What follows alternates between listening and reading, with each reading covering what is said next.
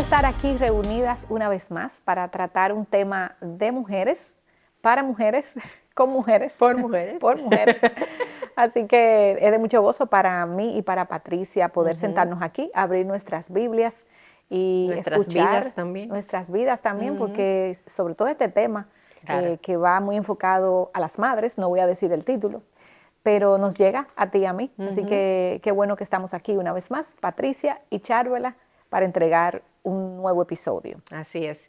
Mira, Charvela, y con esto de la maternidad, ¿verdad? Yo no sé si te pasaba, eh, si te pasó antes de tener hijos, que tú te veías a ti misma como una persona paciente, como una persona tolerante, como una persona como que quizás lo tomaba todo suave, todo sencillo, sin ningún problema. Por lo menos con los niños. Hasta que llegaron los hijos. Exactamente. Eh, yo no sé si es tu caso, pero definitivamente es el mío.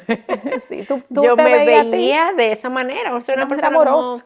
como tranquila, Sí. como que, tú sabes, no, no, no me enoja, cual- no me enojo por cualquier cosa, nada de esto, hasta que fue como que Dios me dijo, ah, ¿tú crees que tú de verdad eres así?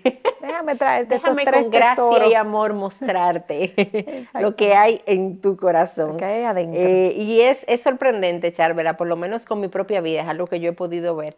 Em, y es como en mis demás relaciones yo, yo puedo tener esta tendencia a ser más tolerante, a ser más paciente, a no enojarme con facilidad, es algo que yo veo.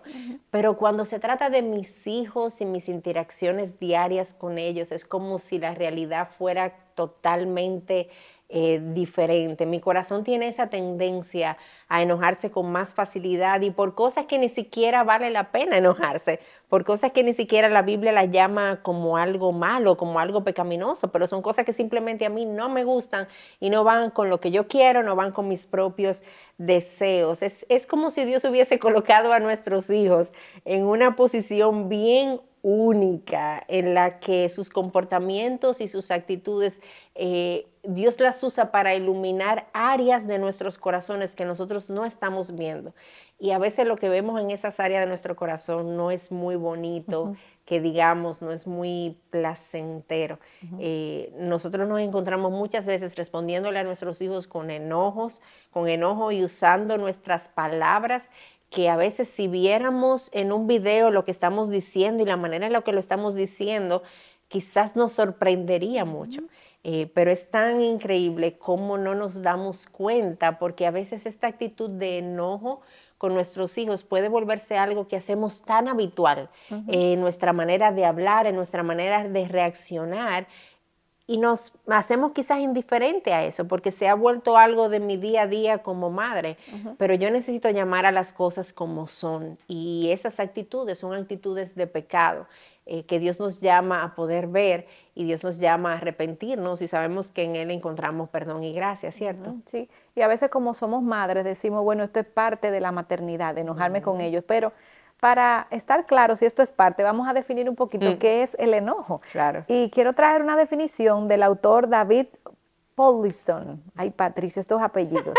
Pero nada, David, tu mejor esfuerzo, Él. David, para, que, para entonces decir algo, ¿verdad? David Paulison, David ¿verdad? Paulison, eh, nos da una definición que nos puede ayudar. Y él dice acerca del enojo, es una postura activa que tomas para oponerte a algo que evalúas como importante e incorrecto. Y en esta definición podemos sacar varias cosas. Y lo primero es que el enojo ciertamente es una reacción. es, es- reaccionamos cuando una verdad o algo que apreciamos está comprometido. Entonces tomamos una postura activa porque nosotras entonces respondemos de alguna forma a eso que ha sido comprometido. Entonces eh, respondemos eh, con, con este sentimiento que llamamos enojo. Y, y eso nos ayuda a entender cuando sabemos que, eh, que- que esa es la definición de enojo, que una, algo valioso está siendo comprometido, nos ayuda a entender la razón por la que Dios mismo se aira, ¿verdad? Obviamente su ira es una ira no como la nuestra, es una Claro. ira justa, eh, pero nos ayuda a ver también cuando Jesús, hablando eh, con los fariseos, eh, todas esas mesas que volteó de Patricia, que dice la palabra que él se airó, airó con ellos y volteó esas mesas. Entonces eso nos ayuda a entender un poquito por qué eh, nuestro Señor tuvo esa reacción. Es porque activamente Él hizo algo porque algo valioso estaba siendo comprometido y, y Dios nos ordena a nosotros, o sea, nos da nos dice que nos airemos, pero hay un detalle importante, eh, enójense, aírense, que es otra palabra. Si se van a enojar, ¿verdad? Si lo van a hacer, pero que ahí es que está la clave del problema. Ahí es donde nos, nos, vamos de boca. Ahí es que yo creo que todas sacamos cero en el examen.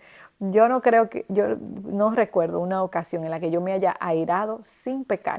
Como dice Efesios 4:26, la, la verdad es que, honestamente, Patricia, yo no sé si tú recuerdas algún momento donde tú lo hayas hecho, pero casi siempre, y es parte de nuestra naturaleza pecadora, casi siempre ese sentimiento de ira va acompañado de una de malas palabras, de, o sea, no, no palabras, sino no, no palabras descompuestas, sino palabras inapropiadas, de quizás de insultos o, de, o de expresiones eh, que asustan hasta a nuestros hijos y no, y no es lo adecuado. Eh, la ira en sí no tiene que ser pecaminosa, pero eh, nosotras en nuestra naturaleza, la verdad, la dañamos. Pero sí, podemos airarnos, que eso es lo que... Hay un enojo, ¿verdad?, que, que puede haber. Exactamente. Em, pero normalmente ese enojo en nosotros se va hacia el pecado. Hacia el pecado, em, exactamente. y, la verdad, Charvela, es que la ira pecaminosa, el enojo pecaminoso es un enemigo em, para nosotros. Y Jesús nos enseñó varias cosas sobre esta ira pecaminosa que yo necesito como poder entender para ver eh, lo pesado y lo importante que es esto. Y es que esa ira pecaminosa es una especie de asesinato en miniatura, em, porque yo puedo destruir, no solamente yo destruyo cuando, destruyo cuando acabo con la vida del otro, yo también puedo destruir el carácter del otro en oh, mi enojo. Con mis palabras. Con mis palabras, yo puedo destruir a otra persona. Y es por eso que es como una especie de asesinato en miniatura. También la Biblia nos enseña que entristece al Espíritu Santo que habita en nosotros. Eh, nos enseña también que esa ira pecaminosa es impulsada por la carne, es nuestra carne que reacciona de esa manera, porque quiere lo que quiere, como lo quiere y cuando lo quiere.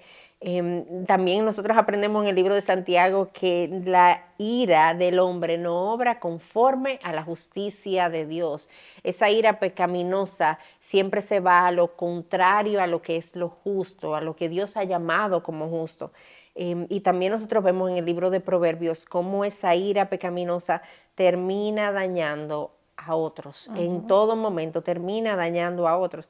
Y el, autor Ed Welch dice, estar enojado es destruir. Wow, mm. o sea, cuando ese enojo se vuelve pecaminoso, siempre termine, termina destruyendo, destruye, y en el caso de, de, lo que estamos hablando ahora, ¿verdad? De la maternidad, eh, termina destruyendo la paz de nuestros hijos, la confianza de nuestros hijos, eh, mi testimonio como seguidora de Cristo frente a mis hijos también. O sea, el, enojo afecta todo eso que nosotros estamos viendo. Y, a veces como madre, Charvela, podemos tener la tendencia de justificar ese enojo. Y yo digo, bueno, pero mis hijos están bajo mi autoridad. Entonces, como ellos están bajo mi autoridad, yo pienso que yo tengo derecho de hablarles como yo quiera y de enojarme las veces que yo quiera y responder de manera irada las veces que yo quiera. Y se me olvida que mis hijos le pertenecen a otro y es a Dios. Ellos no son de mi propiedad. El Señor me los prestó en esta tierra y yo soy responsable de su cuidado. Eh, sí, Dios me encargó eso, pero le pertenecen al Señor. Y yo estoy tratando a, una propiedad de otro de esa manera, pensando que la autoridad que Dios me puso sobre ellos me da el permiso de tratarlos y de reaccionar con enojo frente a ellos. Entonces yo necesito ver este enojo, el enojo pecaminoso, como un enemigo que destruye y necesito estar vigilante en mi vida como mamá a, este pecado. Sí, Patricia, y es cierto, esto es un enemigo que destruye, pero tenemos que volver a recordar que no toda ira es mala. Eh, la ira yo creo que es un componente que Dios puso en nuestros sentimientos para alertarnos. Aquí hay algo malo, aquí hay algo que hay que defender, aquí hay algo que tengo que observar. Y el problema está cuando yo me concentro eh, en en molestarme, o yo me enfoco más bien, en molestarme con las personas que están dentro de la situación que ha provocado la ira y no en el problema en sí. Eh, cuando, por ejemplo, si el Señor se hubiese, el Señor se molestó con la venta de, con las ventas en el templo y volteó mesas, pero su, su ira no era con las personas, sino hacia la situación que estaba pasando. Entonces, eh, nosotras tenemos que enfocarnos cuando estamos enojadas en poder señalar el problema y no enfocarnos en las personas, solamente en las personas que están dentro del problema. Por ejemplo, Patricia, cuando nuestros hijos, que yo me imagino que te pasa en tu casa, y tú tienes tres, ellos se pelean entre sí, ¿verdad? ¿O no? Sí, no, claro. no, tú me avisas porque si no vamos a mandar un, equipo de estudio allá para ver cómo es que no se pelean. ¿Qué está pasando? esos muchachos no se pelean. Bueno, si una mamá ve a hijos peleándose, eh, y solamente llama la atención a los, a los personajes y no pregunta cuál fue el problema, ella se está airando con las personas y no está buscando la, real ofensa, no se está enfocando en resolver qué fue lo que detonó este problema. Eh, y, el enojarme con esa acción de los hijos es, es importante, porque eso da una voz de alerta. No es normal que si una mamá ve a los hijos peleando, no se indigne. Claro, no, no se mantenga así inmutable, pues ¿verdad? Que, que peleen, no, eso no es normal, revísate. Tú tienes que reaccionar porque algo ha sido comprometido, como decía la definición.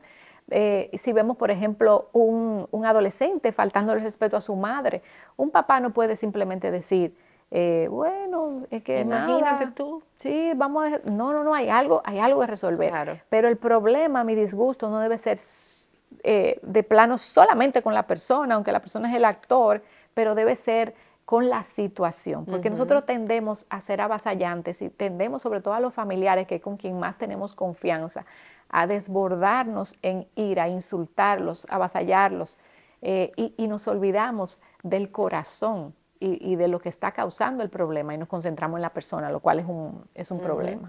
Y lo que terminamos haciendo es destruyendo, ¿verdad? Con nuestra ira, con nuestra palabra, con nuestras acciones. Eh, y lamentablemente, Charvela, en la mayoría de los casos nuestro enojo termina siendo pecaminoso. Eh, es, es, difícil que nuestro enojo se mantenga ahí en ese, mandato, en ese mandato de enójense, pero no pequen. Eh, nuestro pecado siempre sale a flote. Por eso es que nosotros necesitamos tener tanto cuidado con esto. Por ejemplo, mira, Santiago 4 del 1 al 2 nos enseña una verdad que debemos tener en cuenta para poder entender un, poco más esto de nuestro enojo. Y dice, ¿De dónde vienen las guerras y los conflictos entre ustedes? ¿No vienen de las pasiones que combaten en sus miembros? Ustedes codician y no tienen, por eso cometen homicidio. Son envidiosos y no pueden obtener, por eso combaten y hacen guerra. No tienen porque no piden. Y en la mayoría de los casos, Charvela, son nuestros deseos egoístas los que nos llevan a reaccionar de una manera pecaminosa frente a otros y a tener conflictos. Eso es lo que nos está enseñando la Carta de Santiago. O sea, yo tengo conflicto con, con otro porque yo quiero lo que yo quiero cuando lo quiero y cuando no lo obtengo, entonces yo vengo y reacciono en conflicto y reacciono en enojo. Y hay como madres, nosotros podemos darnos cuenta, así como que nos detenemos y examinamos nuestra vida, podemos ver que muchas de nuestras reacciones con enojo hacia nuestros hijos tienen que ver con que deseos egoístas, eh, nuestros deseos se vuelven egoístas. Y de alguna manera mis hijos afectan mi deseo, viene el egoísmo y entonces viene mi enojo. Por ejemplo, yo estoy muy cansada, algo que casi nunca le pasa a las madres, ¿verdad? Las madres nunca nos cansamos. estoy muy cansada y quiero descansar, o sea, he tenido un día súper complicado resolviendo muchísimas cosas de los mismos niños también y llega un momento que quiero tomar 30 minutos simplemente para recostarme y descansar y en esos 30 minutos que estoy tratando de dormir, entran mis hijos a la, a la, habitación 658 veces quizás a hacerme preguntas, a querer hablar, a querer conversar quizás ellos por su edad no están considerando el cansancio de su mamá y no lo están haciendo a propósito. O sea, no están diciendo yo voy a entrar para molestarla, para que ella no duerma, para que sufra. No, quieren hablar con su mamá, pero yo me enojo. Y en mi enojo reacciono de una manera inapropiada y comienzo a hablarle mal a mis hijos y comienzo a insultarlo. Hay un deseo que no es malo, que es el descanso. El descanso no está mal. El problema es cuando ese deseo de descanso se convierte en algo egoísta, donde yo me pongo a mí misma por encima de mis propios hijos y entonces termino reaccionando de una manera inapropiada. Es como una frustración, Patricia. O sea, ese enojo viene producto de que mis planes fueron frustrados. Exactamente. Yo tenía un plan de descansar y como no se me dio. Exacto. Y yo soy egoísta. Y yo soy la importante yo soy el centro aquí, entonces yo me enojo. Exacto. Entonces, eh, ahí viene nuestro enojo y ahí viene nuestra ira. Em, y, hay, hay, otra cosa, Charvela, como madre hacia nuestros hijos también yo debo tomar en cuenta que hay deseos legítimos hacia ellos que yo puedo tener. Por ejemplo, es legítimo que una madre desee que su hijo obedezca. Claro que sí, o sea, la Biblia llama a los hijos a someterse a los padres, o sea, que, que yo tenga como mamá ese deseo, eso es algo bueno también. Eh, yo puedo desear que mis hijos sean responsables en su colegio, eso es un buen deseo también. Pero otra vez, el problema no está necesariamente en ese deseo legítimo, sino en cómo yo reacciono cuando ese deseo no es cumplido, eh, cuando ese deseo ahí no aparece eh, en su totalidad siendo ejercido como yo lo quiero. ¿Cuál es mi reacción? cómo son mis palabras, cómo es eh, mi corazón frente a mis hijos. Entonces, una de las cosas, Charvela, que el enojo revela en nosotros es nuestro deseo de control. Somos mamás controladoras. Y entonces yo me enojo porque las cosas no salen como yo quiero. Yo me enojo porque mi hijo no hace exactamente lo que yo quiero y espero que él haga en ese momento determinado y de la manera en la que yo quiero que él lo haga. Entonces, al final, ¿qué termino haciendo? Bueno, termino reaccionando en enojo con palabras de ira, con palabras que destruyen simplemente por mi pecado de control. Y tú sabes, Patricia, que en ese sentido, eh, nosotras como madres, eh, no sé cuántas de ustedes se identifican, pero muchas de nosotras tendemos a, enojarnos con nuestros hijos y a hablarles mal. Eh, es como dice este proverbio, Proverbio 11.9 dice, con la boca el impío destruye a su prójimo, pero con el conocimiento los justos serán librados. ¿Cómo mis palabras, como tú decías, pueden destruir a mi hijo? Y me, me ubico, recuerdo ocasiones donde yo he sentido miedo de que mi autoridad ha sido desafiada. Entonces, al yo sentir miedo de que mi hijo me está desafiando, yo exploto en ira, porque hay algo comprometido que es la autoridad. Yo exploto en enojo, en ira, y yo le hablo mal, porque yo uso el mecanismo de mis palabras fuertes, el tono de voz, también el, contenido de las palabras, para ejercer una autoridad sobre él, lo cual está mal, porque yo te puedo decir una verdad de forma eh, pasiva, con voz baja y aún con autoridad y, tú y yo corregir tu problema. Pero el miedo hace que yo me, me exaspere y suba la voz y quiera demostrarte que yo soy más fuerte que tú y yo destruyo entonces con, con las palabras. Entonces, nuestro enojo a nuestros hijos, como dice el proverbio, lo, lo, lo trasladamos, los, lo vertimos, los expresamos con palabras que pueden tener un contenido, un tono ofensivo hacia ellos. Y eso no revela un carácter de una mujer cristiana. Eso revela un conocimiento bajo, escaso de la santidad de nuestro Dios y de quién es nuestro Dios. Entonces, como dice el proverbio, el conocimiento, ¿verdad?, será eh, lo que me va a librar. ¿El conocimiento de quién? Para nosotros los cristianos, el conocimiento de nuestro Señor, de lo que a Él le agrada, de lo que no le agrada, de lo que es necesario, de lo que es bueno, de lo que Él encuentra que es agradable. Eh, y, cuando yo hago eso, entonces yo exalto a mi Señor y no ofendo entonces, Patricia, al otro. Y Charvela, tú, mencionabas ahí en lo que hablabas el aspecto de la autoridad. Y es que a veces nosotros nos confundimos y pensamos que autoridad requiere eh, hablar fuerte, autoridad requiere gritar, autoridad requiere insulto para que mi hijo vea quién es que está al mando aquí. Pero eso no es autoridad. Eso no es autoridad. ¿Quién tuvo más autoridad que Cristo mismo, que es el Señor por sobre todas las cosas?